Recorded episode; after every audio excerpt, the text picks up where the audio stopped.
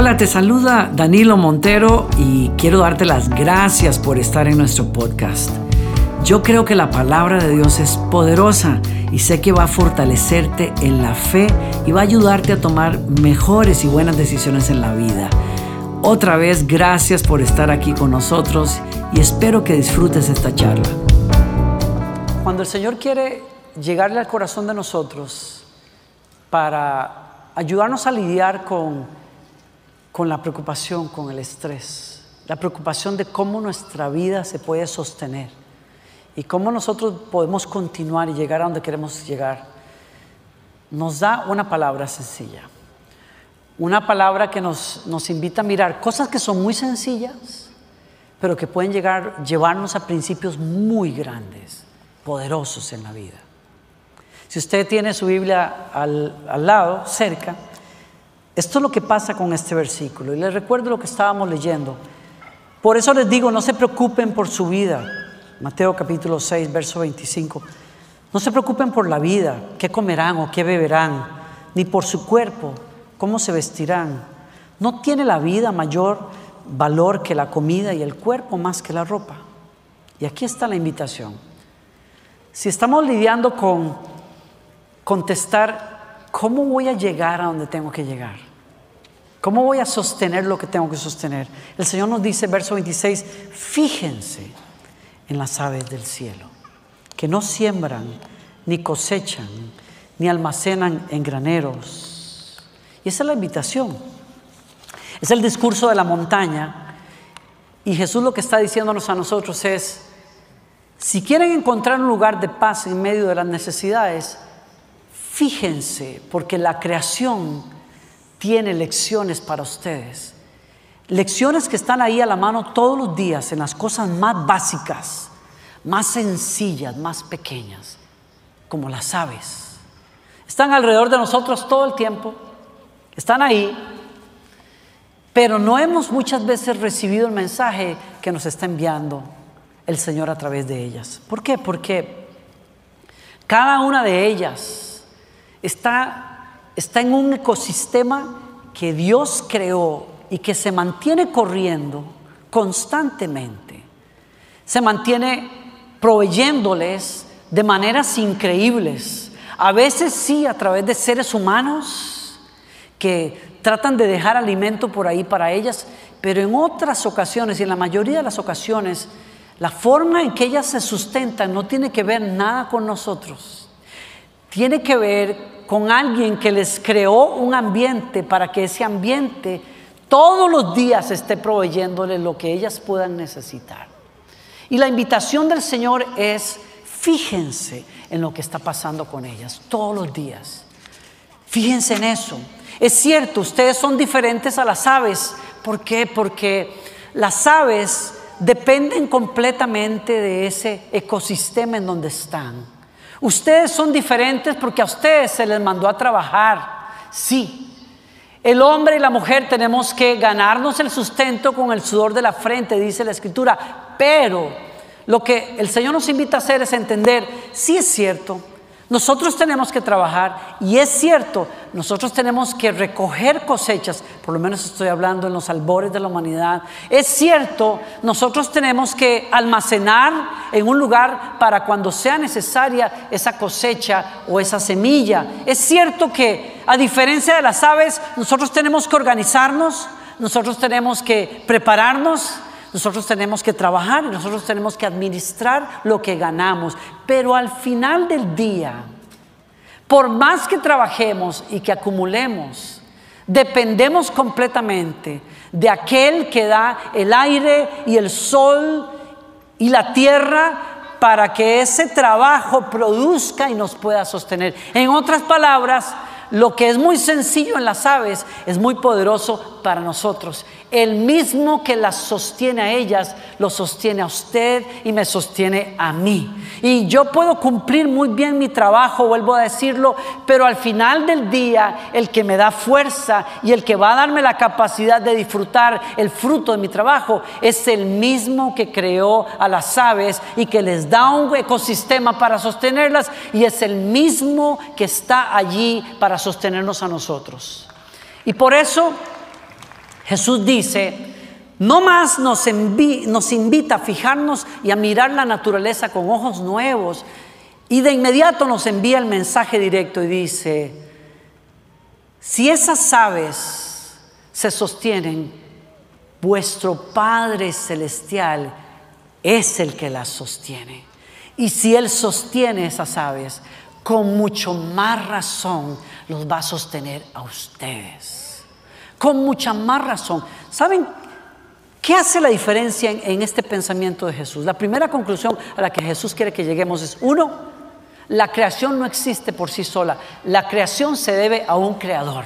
La ciencia hoy va a decir madre naturaleza, pero la madre naturaleza obedece a un creador realmente que está detrás de esa bondad de la cual comen las aves todos los días. Es un ser que creó cielos y tierra, que no solamente es un ser, se llama tu papá y el mío. Y yo pregunto esta tarde, yo pregunto esta tarde, si el Creador puede proveer todos los días para criaturas, ¿cómo no creen ustedes que un papá va a proveer para los que Él llama sus hijos? Una cosa es ser un buen dueño de una mascota y en este país, vaya que si sabemos ser dueños, buenos dueños de las mascotas, sabemos cuidar de ellos.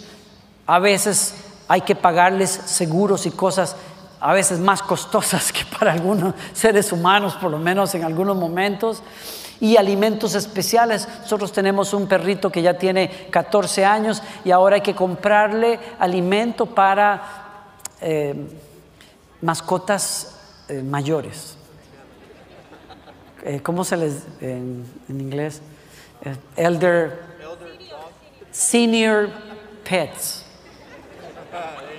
Y hay que comprarles comida que es más cara porque ellos necesitan más proteína y sus estómagos no resisten los granos como antes, etc. Si nosotros sabemos ser buenos dueños de mascotas, no se compara el tipo de cuidado que ustedes y yo tenemos para con hijos.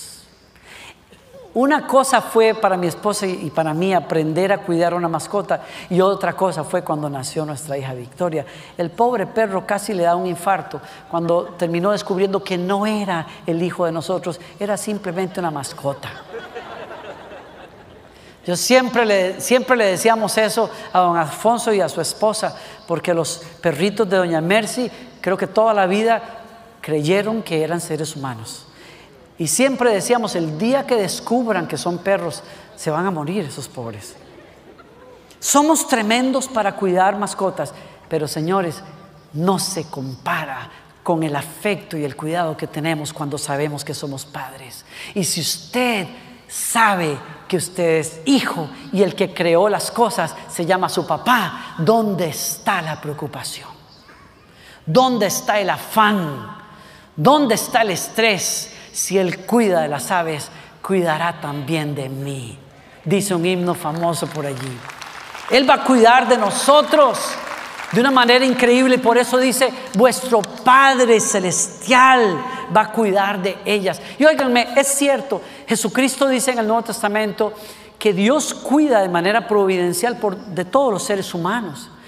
Él dice en la escritura que Dios hace llover sobre justos y pecadores. Dios cuida de todos los seres humanos, porque hasta cierto punto todos somos hijos entre comillas, pero la escritura nos dice que hay hijos por razón de la fe que pusieron en su hijo. Esos hijos, dice la escritura, claman a él, Abba, Padre, porque hay un vínculo que nos relaciona con el que está sentado en el centro del universo. Y si usted sabe que usted es hijo de ese Padre Celestial, libérese del temor, libérese de la ansiedad y de la preocupación y aprenda a confiar. Y cuando usted esté tentado a sentirse estresado, salga al patio y oiga esos pájaros cantar y vuelva a acordarse, si Él cuida de las aves, Él cuidará de mí. ¿Alguien lo cree conmigo?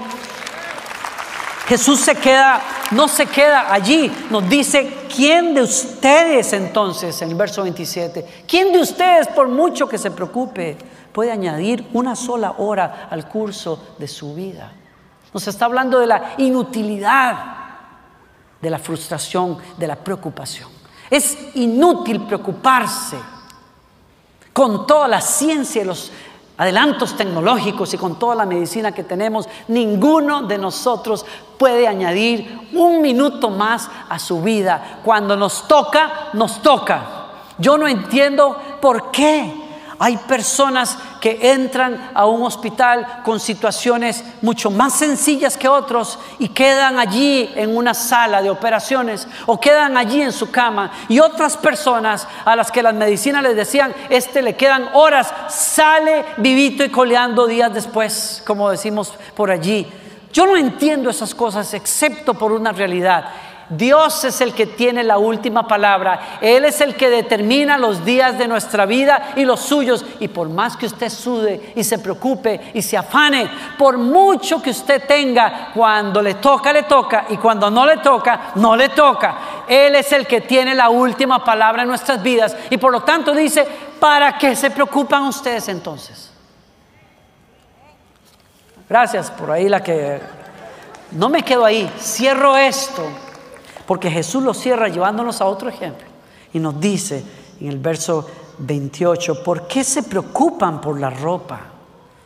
Miren cómo crecen los lirios del campo.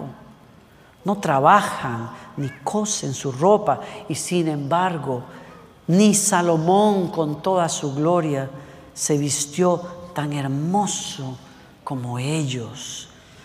Párense a meditar, piensen no solamente vean, nos está diciendo él, dice, consideren, pónganse a pensar.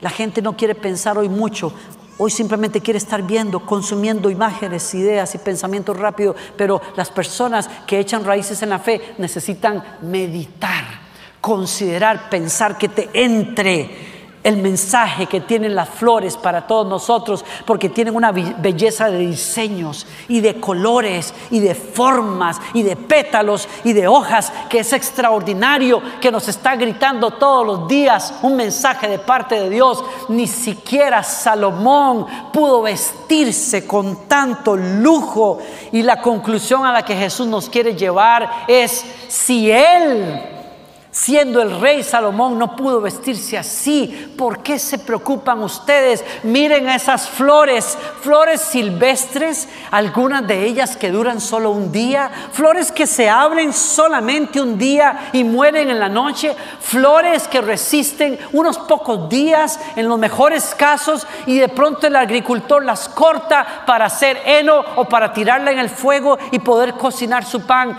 Si Dios cuida y viste. Miren, lo digo de otra manera, si Dios no se mide para vestir flores que son pasajeras como las viste, con mucha más razón los va a vestir a ustedes que son seres eternos con lo que ustedes necesitan.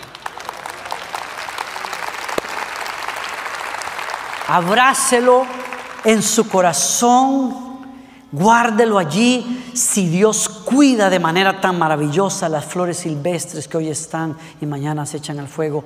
Tengan por seguro que cuidará de ustedes. ¿Por qué tienen tan poca fe? Y esa es la invitación en esta tarde. Cada vez que vuelvas a pelear con la preocupación, con el afán, salte al patio y mira esas aves y recuerda, tienen un creador que las cuida bien. Tú tienes un padre que sabe llamarse padre porque cuida de los que él dice son sus hijos. Y si acaso se te olvida otra vez, no importa. Échale ojo a esas flores que hoy están y que mañana no están. Y recuerda, tú eres un ser eterno diseñado para la eternidad. Si Dios cuida flores pasajeras, con mayor razón cuida seres eternos como usted y como yo. Está conmigo. ¿Alguien le quiere decir gracias a Dios esta tarde? Padre, gracias te damos. Gracias por tu invitación, por tu palabra y por tu presencia esta tarde, tu presencia que la hemos palpado, que la hemos disfrutado. Y tu palabra, Señor, somos buena tierra la recibimos, la abrazamos, Señor. Hoy soltamos afanes y preocupaciones por el futuro, por la vida, por la ropa, por situaciones de trabajo. Señor, soltamos estas cosas en tus manos, Padre, y te llamamos con confianza, Padre nuestro. Gracias porque somos hijos y gracias porque nos diste eternidad y porque valemos para ti, Señor. Nos has dicho cuánto más valen ustedes. Yo lo creo, dígaselo conmigo, lo creo, Señor. Creo que valgo para ti. Creo que los seres humanos valemos para ti, Señor. Creo que los que somos hijos valemos para ti, Señor. Y ponemos nuestra confianza en tu persona, Señor con sus ojos cerrados. Todos somos criaturas, pero la Biblia dice no todos son hijos. Hijos son aquellos que creen que Jesucristo, el Hijo de Dios, murió por ellos para perdonar sus pecados y darles una nueva vida. Y te quiero invitar, ábrele el corazón a Jesucristo. Si no eres hijo de Dios, hoy puedes ser hecho hijo de Dios. Dile conmigo, Señor Jesucristo, yo creo en ti Creo que eres el Hijo de Dios, muerto en la cruz por mis pecados, resucitado al tercer día. Señor, te invito a que vengas a mi corazón, limpies mis pecados y me des una vida nueva. Señor, quiero llamarte con confianza a partir de hoy mi Padre. Y sé que tu amor me va a cuidar y a guiar hacia tu propósito todos los días de mi vida. Gracias en el nombre de Jesús. Si hiciste esa oración, te quiero invitar a que me escribas, te contactes, quiero enviarte ayuda. Vas a ver cómo contactarte con nosotros en esa pantalla. Pónganse de pie todos. Quiero bendecirles antes de, antes de que nos vayamos. ¿Alguien la pasó bien esta tarde? ¿Por qué nos le damos ese aplauso otra vez al Señor? Y le bendecimos. Alce sus brazos, que el Señor te bendiga y guarde. Que el Señor haga resplandecer su rostro sobre ti. Que el Señor te bendiga en tu salida y en tu entrada. Que Él te dé paz en tu descanso. Que Él te dé fuerza en tu trabajo. Que Él te bendiga con el fruto de tu trabajo. Y sobre todo que camines en la paz de aquellos que no sabemos somos hijos e hijas de Dios. Gracias por acompañarnos, espero que hayas disfrutado del mensaje y si fue así, te invito a que te suscribas a nuestro podcast. Cada semana tendremos un mensaje nuevo para ti.